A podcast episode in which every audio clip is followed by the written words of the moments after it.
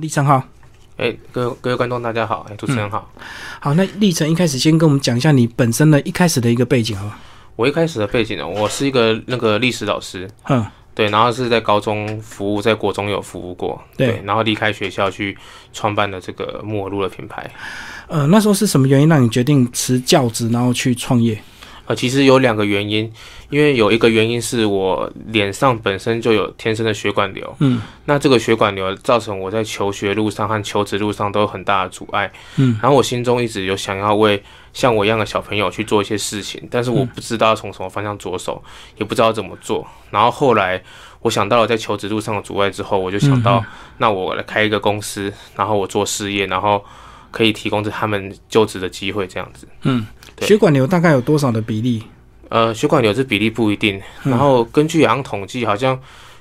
千分之一就会有。那其实很多人身上都有血管瘤，只是它不一定在脸上，哦，因为脸上就明显，就对。对，它可能在身体啊、心脏啊、在静脉啊什么各种不同的地方，甚至你身体搞不好你衣服脱下来，你就会发现，如像有些人他运动的时候会发现他某个地方的皮肤，诶，怎么好像比较红，然后会有点浮浮的，那都是血管瘤，它只是比较隐形。对，哦，所以我们印象看到那种红色的胎记，它就是血管瘤，只是它的面积的大小跟位置而已。对，那其实那个红色它不是什么特别的颜色，它就是血血液，它就是微血管过头过度的增生，导致它看起来红色。嗯嗯，对，所以它就是纯粹单纯的这个基因的遗传就对了。它这个也跟基因遗传没有特别关系，因为我的那个父执辈那一代，就是爸爸妈妈、爷爷奶奶，甚至都没有，我们家族没有任何人有这个状况。嗯嗯嗯，对，但是呃，我这边想要分享一个比较专业的东西，因为血管瘤它的那些，它就是血管过度增生。那我们在医学里面有一个叫做血管生成因子，那血管生成因子它可能失控的时候会导致这些血管瘤增生，那会诱发这些血管生成素和血管因子的病变的，就是那些容易致癌的东西。所以我觉得，就是如果孕妇妈妈你们在怀孕的过程中，尽量避免那些可能容易造成致癌的加工品。对，所以它是个文明病就对了。我觉得有可能。嗯，对，但医生没有确切提出证据啦。但是我只是就我个人经验分享，嗯嗯，那血管过度增生，它会造成什么后遗症吗？看它的位置在哪个地方。比如说它在我脸上，呃，它就造成两个后遗症，一个是我的眼睛，其实我的右眼的视力啊，它它其实剩不到剩不到一层的，就是有压迫。对它造成眼压过高。所以说，如果各位家长、你们小朋友，或是说你们身边的亲朋好友，他有血管瘤在眼睛上面的话，你要跟他特别注意关注那个眼睛跟眼压的问题。嗯嗯，然后还有在我的嘴唇上也也造成了很多的困扰，因为我嘴唇其实从小到大已经动过四次刀了，嘿，然后一一一次小的，三次大的，然后因为我血管我的嘴唇会不断的增生，嗯，会下垂，然后就一直要动刀，哦，要切除就对。对，所以我的品牌的木耳露这个东西。我我怎么会从一个历史老师，然后突然端出一个木耳露，这样超奇怪，超跳动。其实不是，因为他的故事是这样子，就是我小时候的时候，嘴唇动刀的时候，我根本就没办法吃东西。嗯，而且有一次我印象很深刻，在我国中二年级的时候去动刀，然后我嘴唇烂了整整快两个月，求神问佛都不知道怎样才会好。嗯，然后我妈妈本身是一位药剂师，在那个年代，药剂师已经是二十年前，呃，药剂师已经是一个比较有医疗专业背景的职业了。对啊他完全不知道怎么帮助他的小孩，然后最后他就把那些木耳、杏仁这些有胶质的东西，他尤其是木耳，他把它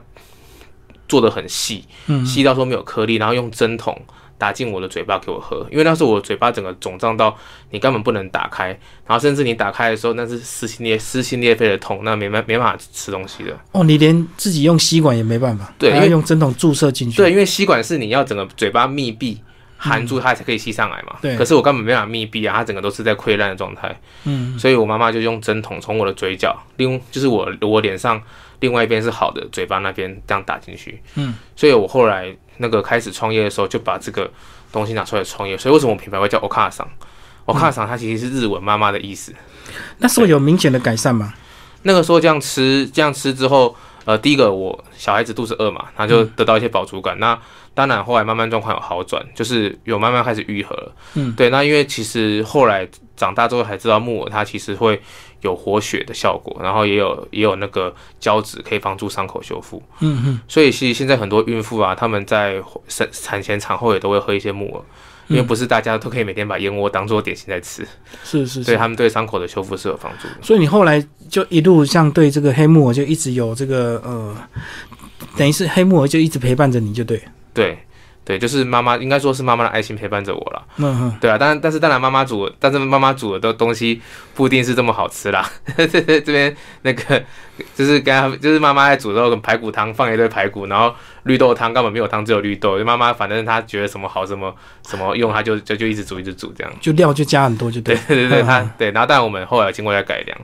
产品有在改良，但是这个起源点就是来自于妈妈的爱心，让我有让我有这个启发去做这个东西。嗯嗯。可是要挑选这样的一个产品来做创业，其实还是要有一定的勇气，对不对？对对因为毕竟很多东西你自己觉得好，但是还是要被市场认同嘛。对，嗯所以那时候我不会做生意，我就是一个高中老师。然后我我一开始卖东西的时候，其实很单纯，我就把东西煮了，然后我就到路上，到到到路边摊，哦，有点像摆摊这样。对，路租了路边摊，然后去了风景区，承租一个小位置，嗯，然后在爬山的那个那个大家爬山过去的长辈啊，然后或是小朋友啊，我觉得诶要要不要喝喝看，然后就请人家喝。自己煮自己灌，就自己装就对。对，那时候 那那个时候就是这样子做，这样这样子这样做，因为真的也不会做，然后反正就是跌跌撞撞一路摸上来。那至于要不要什么勇气或怎么样，其实我那时候其实也没有想那么多什么决心或勇气的事情，反正我觉得那是该做的事情，我就去试试看。对嗯嗯嗯。所以那时候一开始自己摆的效果怎么样？就是当然有支持的，有支有支持的人，然后有有也有不喜欢的人，嗯然后但是就是我们一路上，呃，我从市场然后到百货到医院，那其实那些顾客愿意这样跟着我，是因为他们觉得我做东西实在。嗯嗯。对我在呃，我记得我在我在路边摊那时候有一个很有趣的故事，我的隔壁是一个卖鱼的大哥，嗯，然后右边是那个卖杨桃汁的，然后我的产品做出来根本就还没有多大的销量的时候，我都大概花了十几万，大概十，我记得印象中那时候好像花十八万吧，反正我把所有的原物料都送去检验，然后嗯还有把我们产品做出来也给成大的那个这个检验所去检检检验它没有毒这样，然后旁边的卖鱼大哥就笑我说。啊，你你这你这笑脸那笑脸那不要做歹机，然后就是年轻人不会做事情，你这在路边摊卖个饮料而已，你要拿去拿去花这么多钱干嘛？可是他他不知道我心里想的是，我一定要先我的原则就是这个东西，如果我自己不敢吃，或者我自己不安心的，我绝对不会卖给客人。嗯，而且我也有更大的梦想，以后这个东西要推广到更多地方去，所以我觉得安全的把关是很必要的。其实我们都知道这种东西是好东西，但是我觉得一开始的瓶颈应该是价钱的关系，对不对？因为它一定有一定的成本，所以一开始单价大家能不能接受嘛？哦，对他那个他那个他那个检验的成本其实蛮高的，对，因为其实像我在一路上做生意以来，就遇过很多坏人，但是坏有好人也有坏人。那坏人是什么？呃，比如说我跟他买这批原料，那我跟他说这个有有没有农药，他说没有，然后他甚至还可以，他甚至还可以提供给我他的报告他，的报告嗯是没有了。可是就像有像有一次我买了一批茶叶，嗯，然后那批茶叶我大概赔了一二十万，嗯，快二十几万。那为什么？因为我买了之后，然后我觉得。不知道半夜哪哪根神经不对劲，我就把它拿去，抽起来，全面抽了一包去验，那发现又有农药，人家骗我，然后跟啊啊要跟人家要说，哎、这批原料怎么办？你跟我说没有农药啊，其实有农药、啊，人家就一句话啊，让吧讲讲，这种闲闲要你来拿，就是会有这种，怎样？就是会有这种事情。然后我就是一个我就是一个读书人，我也不不晓得要怎么应对，反正就是一路上就是很多成本是在这边发生，对。对啊，我们有时候到一些茶行去买茶，你现场喝的好茶跟你包回去的就是不一样啊，反正就是会掉包嘛。对啊，其实我们在买原料端的时候也会遇到这种状况。那个原料，那个木耳跟你说没有状况，阿来又有状况。那个那个草药说没有状况，阿来其实你去验还是有状况。嗯哼，所以其实你要经过这样不断的去筛检，找到信任的厂商，找到信任的信任的厂商或信任的农民这样子。那是不是最后就是全部都要弃做啊，都要打合约这样子？有些部分是要去做，啊，有些部分不一定，因为像有些原料它是从美国啊，从国外进口，嗯从中国不一定，它可能从其他地方进口，那那那它当然就没办法去做嘛。但是它的拿的东西的话，我们一季一季还是都会去去去去验就对。对，然后当然也知道他们他们自己本身就会验的，嗯那那当然连续几次合作之后，知道他们的东西是 OK 的，那我们也会放心。所以你一开始是透过所谓的中盘商去拿，后来就决定自己去找原物料，去找到原厂就对了。呃，其实还是要透过贸易商啦。嗯，嗯对对，因为我们有那台湾的部分呢？台湾的部分的话，会找到农民啊，或者找到比较源头。对所以一开始中如果是中间人的话，透过商行可能就会像你刚刚讲的问题，东西被调包，或者是说、啊，呃拿比较差的给你这样。对啊，像甚至也是我拿原料，其实我已经不是商行了，已经算是蛮大盘的，也有这种状况。嗯嗯嗯。对对，所以最后你就决定说什么都要找到第一手的这个农民这。尽可能找到源头啦，嗯比较不会有状况，因为人心难测，你过一关就就多一层 多一层风险。嗯，所以包括你在这个电视访问也提到，你的黑木耳也是跟一个这个一个农民契作就对了。呃，黑木耳我们也也不止跟那农民去做了，就是那个农民是我们有固定在跟他收一些原料，嗯，但是其实我自己还有其他的，因为你不可能只有一家啊，你只有一家，他他突然有状况，那就量就差有问题。嗯对对，他只是我们其中一个厂商这样子。然后他他当然那那位大哥的木耳品质也非常好，嗯，然后我们其实那时候电视采访没有采访到其他的农场、哦，你还有搭配的。的农场，是因为有些农场主人就是那些七七十几岁的七十几岁的阿伯阿妈了，他们他们啊买啦，这点洗菜后买啦，就是刚不要拱拱顶，对啊比较不好意思哎。我聊聊走好啊，我聊聊走啊，你搞我提物件好啊，你卖搞我彩虹啊，买啊买啊。嗯哼，好，那原物料好，但是这个从一开始怎么熬煮，包括怎么保存，都是技术，对不对？对，嗯，那你一开始就是在家自己这样煮嘛？呃，就是在家里面这样去试验它，嗯哼哼，对，然后然后熬煮的话，就是我们妈妈的经验告诉我们要怎么煮，然后我们去改良它。对对对，那至于保存的保存的话，这个就是有一个很大的学问了，因为我我们不加防腐剂，也不也不加制酸剂，对，你们饮品从寄到到手上大概只有十八天的保存期，对哦所以一定要趁快喝完就对。对，嗯啊，其实这个十八天也是用很高量的成本换来的。嗯，我们的东西会在长时间，比如说我举个例子好了，木耳，我们熬煮了八个小时以上，长时间的熬煮它，它让它温度木耳要沸腾的温度可能是要一百二十度嗯以上，因为它是胶质的东西，它不是水。那这么高温长期长时间熬煮之后，它其实已经处于一个比较灭菌的状态了。嗯，然后我们把这个很高温的产品直接送入那个冷冻库做急速冷冻降温。嗯嗯，让它的生菌数会被就是降低，然后然后不会有坏掉的情形。啊，即使我这样做了，它保存期限也只有这么短。嗯嗯嗯，对。所以你后来是怎么样慢慢投资这些设备，包括熬煮的设备、中央工厂这些东西？其实那时候我很大胆，我在那时候我只有两家店的时候，我就投资投资了一个标准的无标准的那个无无尘的的食品工厂这样子，嗯嗯那其实花了很多钱。嗯，对啊，然后那时候就是去贷款去贷款做，对，是是是，嗯，然后就是就近在你台南住家这样子嘛。呃，就在台南附近的工业区这样，对。嗯嗯嗯，然后你现在的规模呢？有多少人人数，然后多少店面？呃，目前有八间店面，嗯，对，然后在台北、台中、台南都有。是诶、店面这个有也有包含百货的柜位跟医院商场的柜位啦。嗯嗯嗯，对，总共有八个据点。对你东西能够卖到医院，那个要求品质更高，对不对？对，因为医院的话，他们本身就会要要求要要检验嘛，要怎样，而且他们定期都会来柜上抽抽查。嗯，他们就随机拿了一个东西，然后去抽查啊。那那那那那时候就东西是好是坏，就没办法逃过逃过那个逃过那个随时都来抽查就对。对，嗯，就变成你的东西都要一定的这个品质。对他们定期啊，他们就会营养师到柜上，然后抽了一个产品去，然后就就化验，对对对对，因为医生因为医院本身它就有很多的化验东西嘛，对，是是是。那你后来是怎么样去找出这些搭配的这个东西？你比如说黑木耳很好，但是也不能单独只有黑木耳，总要配一些东西，对不对？对。包括杏仁，那杏仁到底要怎么搭配，都是你自己不停的尝试出来的嘛？对我们不停的尝试，然后那我们那我们会有一个原则啦，因为我妈妈本身她是药剂师跟营养师的身份都有，嗯，对，然后还还她也会建议我们就是要怎么做，比如说木耳这个东西，它虽然很好，黑木耳，可是你吃太多会太冷，嗯，因为它长大的时候是不照太阳的。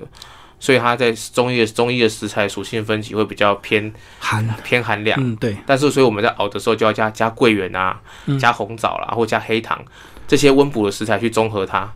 哦，桂圆就是比较上火的东西，对你吃多还会流鼻血嘛？就是啊对啊综合就对了。对，我们要去混合它的属性，然后我们根据每个食材要做不同的调整。对啊，就是不然不然就是说你那东西吃过头，它就会太太太凉太冷这样。嗯然后我们东西都有经过这样子的调整，所以都很温和。嗯嗯嗯，然后不同的东西就有不同的一个熬煮跟保存方式，就对。对，嗯像有些东西很奇妙，我们的食材啊，那个是这个要这个是要下很多功夫研究。像有些食材，它经过烹煮、熬煮大火之后，它的属性会改变。嗯，那有些食材又不会改变。嗯，对啊，不会改，它熬煮之后没没办法没办法改变属性的，你就只能加入辅助的东西，比如说黑木耳，嗯。它再怎么熬煮，它的属性就是不会变，所以你只能加入桂圆、加入黑糖，嗯对，去辅佐它。啊，市面上有一些用冬瓜露去煮，好不好喝？好喝啊。可是冬瓜它是凉的，然后你黑木耳有凉的，在一起就太冷。嗯嗯。对，那比如说我我举个最最最最经典的例子，水梨，水梨你咳嗽的时候不能吃嘛，对啊，可是你如果把它蒸了之后，煮了之后，它反而可以治你的治喉咙、治治止咳，对，反而可以止咳。有些食物的食材属性，它经过烹煮之后会改变，那有些它烹煮之后不会改变，其实这些都要下功夫去研究。嗯嗯嗯，而、我们的产品就是我们有去做过研究，然后然后也问过很多医生的意见，好中医师、西医师、营养师，然后我们该怎样搭配它会比较好。所以你把你的饮品都定位在健康养生嘛？对，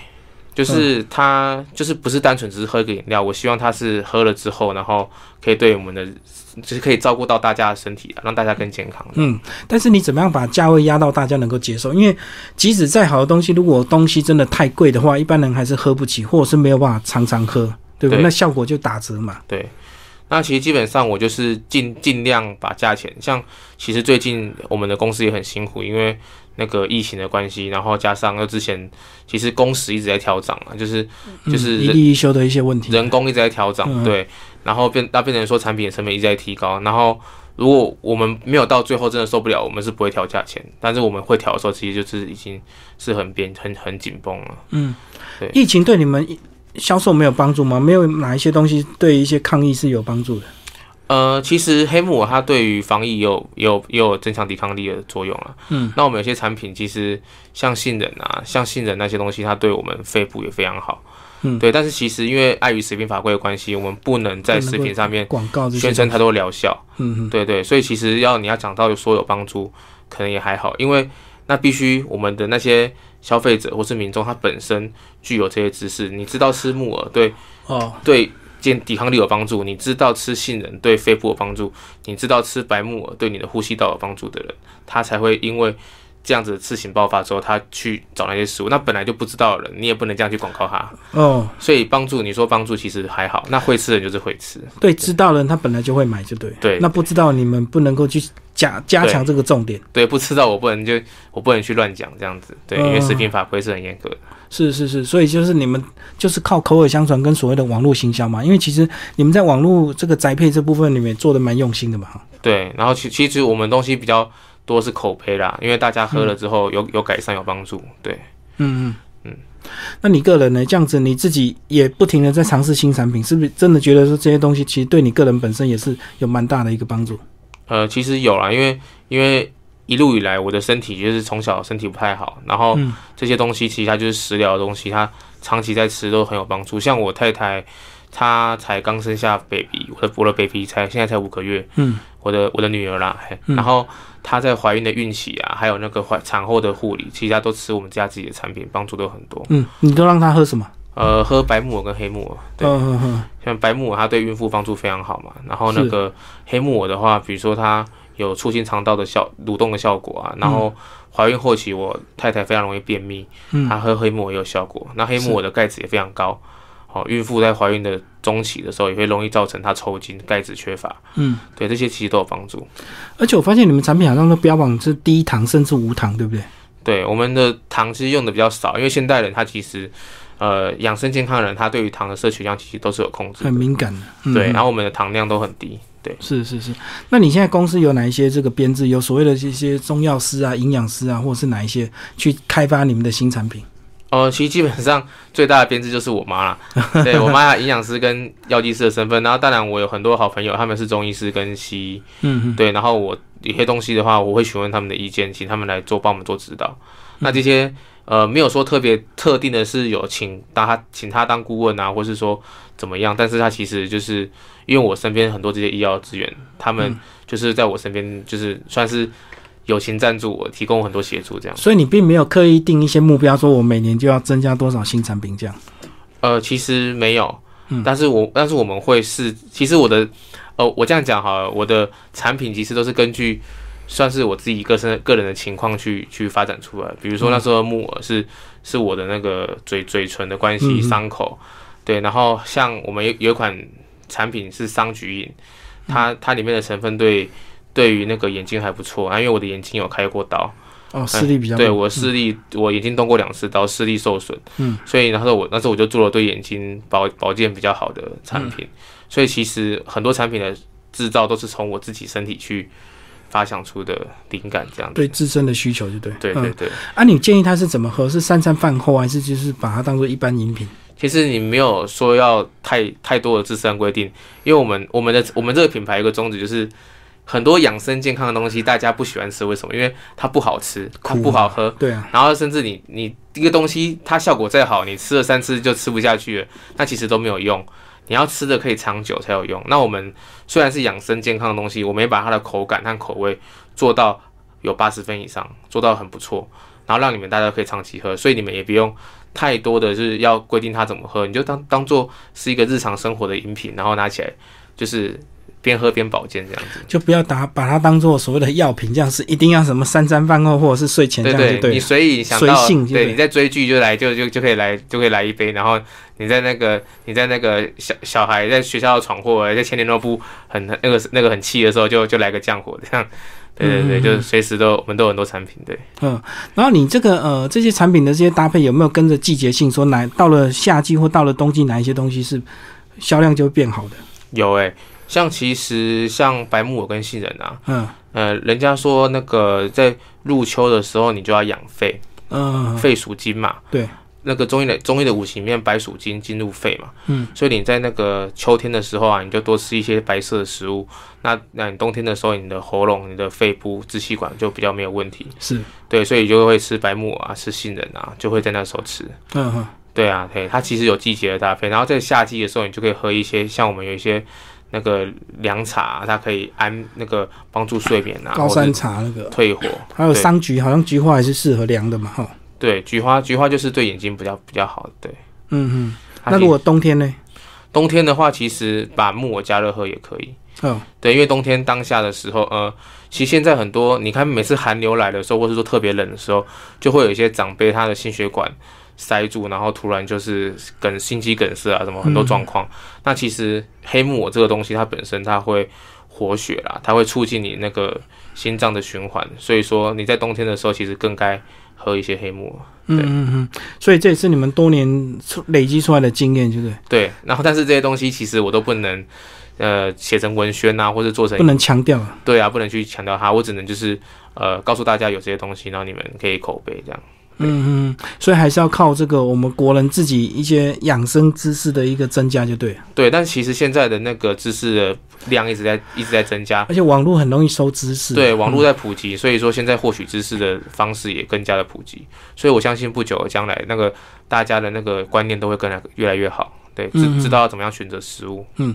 那除了饮品，你们也开发一些食物，这固体的对？固体的一些什么一些干果类，帮我们介绍一下吧。有哪一些？哦，我们我们有一些坚果啦，嘿，嗯。我们有一些坚果，然后呃坚果还有一些馒头也也在也在我们的店面有，对，嗯，然后那然后那些坚果其实就是都是养生健康会吃的，然后对对于身体都很不错。坚果有什么特别要求吗？坚果啊，其实就是新鲜，嗯，然后还有另外一个就是产地，嗯，那比如说我举一个最经典的例子，我的店里店里面卖的腰果，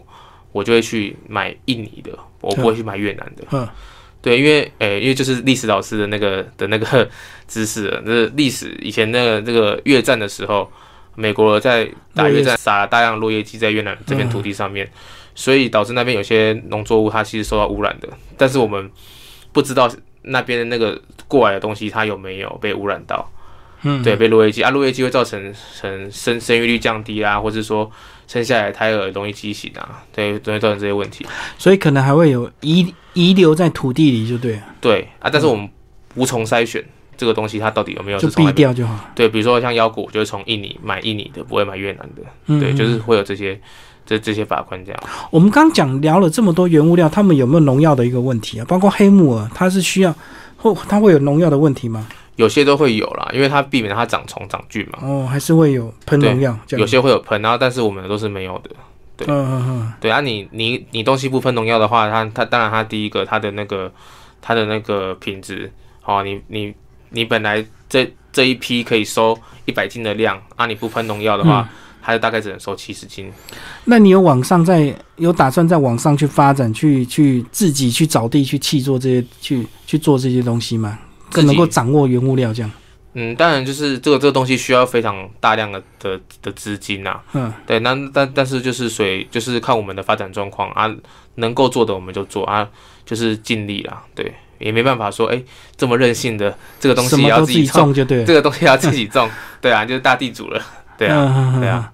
好，那那接下来讲一下这个你们整个全台湾的一些发展情形。你们现在有八个门市，是北中南都有吗？呃，对，像像那个台南的话，在孔庙的对面就有，就就有一间，嗯，在南门路四号，然后在南法梦时代，然后在永康，然后就是有台南有三间店。台中的话，大家就比较容易遇到，在那个清水休息站，哦，就有。对，你们进去清水休息站一楼里面就会可以看到我们的柜位，在服务台对面就有我们的柜位。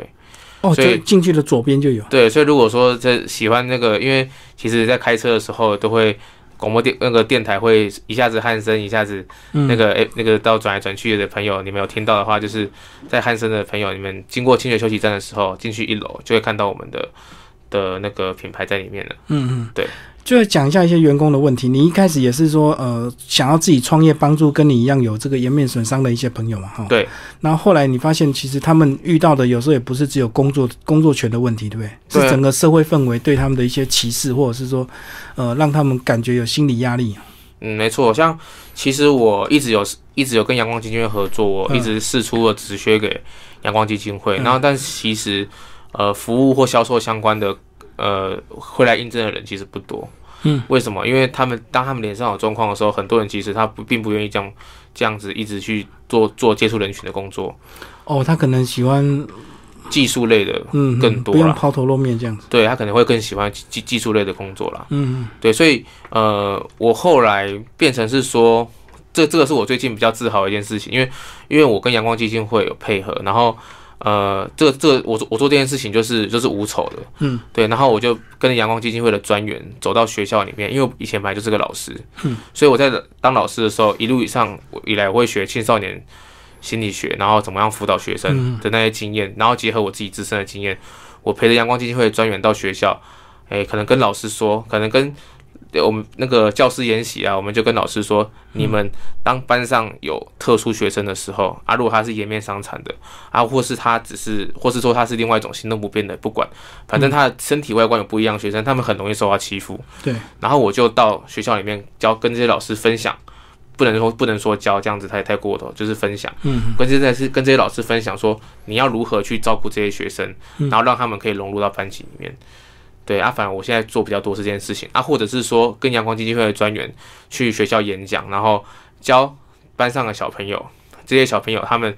当你的同学或是说你的朋友出现这样子的人的时候，你要怎么样跟他相处，怎么样尊重他，变成你变成一个宣导大师，对，学会脸部平权的概念。我现在反而做比较多是这件事情，然后然后都是都是无酬的方式去进行，嗯，对，然后在这件事情我做的很开心啊，那但也很感谢我公司的那个。公司的包括我跟我创业的弟弟，然后还有我公司的同仁，大家很努力，可以让我这个老板有一点时间出去溜达做这些事情。所以你过去在求学过程也有遭受到这些歧视吗？对，很多，因为其实就会容易被欺负，所以我在小时候的时候其实非常非常常打架，我几乎常常每天回去都是鼻青脸肿的。哦，所以有人如果歧视你，就跟他打就对。对，然后我啊，我是个男生嘛，然后然后就是人家欺负我，我当然是像刺猬一样就。抡起拳拳头保护自己的这样子，对啊，但是你看哦，一个男生都这样，然后如果说女生怎么办？难道你要女生成成天跟人家打架吗？嗯，对，那其实，在求学路上都会有很多的状态，对啊，嗯，所以台湾像你这样血管瘤的状况，有有有有这么多吗？其实蛮多的，只是不一定有这么多在脸上哦。那有些血管瘤，对，而有些血管瘤可能会出现在出现在心脏，出现在静脉啊，造成截肢也有，造成那个。甚至新生命有状况的也有，对，嗯嗯，对啊，像我血管瘤，它之前哦，我我这边漏漏讲一个，它它它有影响到我脑部。我小时候的时候，血管瘤它一直有干扰我的脑部，所以让你学习会变比较迟钝嘛。对我这边也也不怕也不怕主持人笑或者光光让大家笑，就是我大概在 我大概在小学二年级的时候，然后。我的老师认为说我的智能不足，要把我编去那个那个算算是资源班啊，人家说不好听不不好听一点就是启智班，对对，就是要把我编去那边，他觉得我头脑有问题，那其实不是，因为我每天都在头痛，那血管瘤也确实伤害到我的头脑。哦，所以头痛就无形中也会影响到你的专注力，就对了。对，学习然后头脑。发展都会有，所以其实一直遇到很多状况。对，嗯嗯嗯，所以你大概到什么时候你才开始搞清楚说，其实有时候不停的打架也不是方式，最后你才决定要好好读书嘛？呃，其实也不是说到一个 moment 就决定好好读书，就是、嗯就是发现，嗯，打架回去看到妈妈那个看到我那个担心的脸，嗯然后妈妈问我说：“哎、你怎么了？”然后我就说：“没事没事，因为我不可能跟我妈妈说，哎、我是因为脸的关系，然后被人家欺负，因为我讲这个话，我知道我妈妈会伤心，嗯嗯，所以我就就都都没讲。可是回去就是鼻青脸肿嘛，他他应该知道吧？只是对你不想讲而已。对他他他其实他也不好都知道，对，对，然后他也没有讲，对，然后甚至甚至就是被那种被被欺负的痕迹，就是就是打的鼻青脸肿啊，衣服啊，就是、嗯，其实回去看都知道，然后然后就慢慢的我就跟自己说，不要再用这种方式，对，嗯。去去去那个，不要再用这种方式去去那个抵抗欺负，反而是你要让自己有特殊的才华，好、嗯就是就是你你做对的事情，然后比如说呃，我展现呃，比如说有画画的才华啦，或者说。其实这也是我到学校里面跟很多老师分享的。当你班上有这种学生出现的时候，你要给他表现的机会。找出他的优点。对，如果他很会打球，就让他好好打球；如果他很会画画，就让他去为班上争取一些荣誉。他很会做什么事情，就去发掘他的那些专长。嗯那其实他有专长展现的时候，那他他的同学和大家都会尊敬他，就不会一直去攻击他脸上这个弱点。嗯那你过去有遇到懂你的老师吗？诶也是有，嗯，对，也是有，就是其实。在这个成长路上，那个有有懂你的老师，他们几句安慰，其实会让你在学校的生活，嗯，就是就是可以增加很多安心感。嗯对，所以其实我去学校园里面也是跟老师跟大家分享说，当班上有出现这些学生的时候，就是请你们就是多分享一些你们的爱心出来，嗯他们一定会感受得到，他们这辈子都会记得你。最后你还想要有什么样的一个发展？不管是公司或者是你个人，公司或个人嘛，呃，我希望那个这个社会上对于脸部不一样的人的那个样子跟状态，可以可以有更多的那个嗯平等，然后有更多接纳的机会，这样子。对，嗯然后至于公司的话，我当然是希望我的呃，人家说要想要照顾别人，先让自己壮大嘛。对对啊，你没有能力，你谈什么照顾别人？所以我当然希望我的公司的发展可以越来越好。然后这个公司发展的目的的话，我希望就是更多人会因为我的产品，好、嗯，得然后到健康得，到健康，然后可以可以好好，就是得到你健康之后，你反而可以再照顾你的家人。就是我希望我们的我们的产品和公司定义在一个大家健康守护者的定位。你还有什么比较大的投资计划？比较大的投资计划、哦，呃，基本上我我会尽量在一些大家比较可以取货的地方去开店，这样子。哦，在展店就对，对对，像台北目前有三间，嗯对，然后民生社区啊也有一间，然后在亚东医院，好、然后在那个南港软体园区，我们都有点，然后就是希望以后可以就是更好的服务大家，让大家取货更方便。嗯，好，今天非常谢谢我们的这个历程为大家介绍他的创业之路，谢谢。好，谢谢。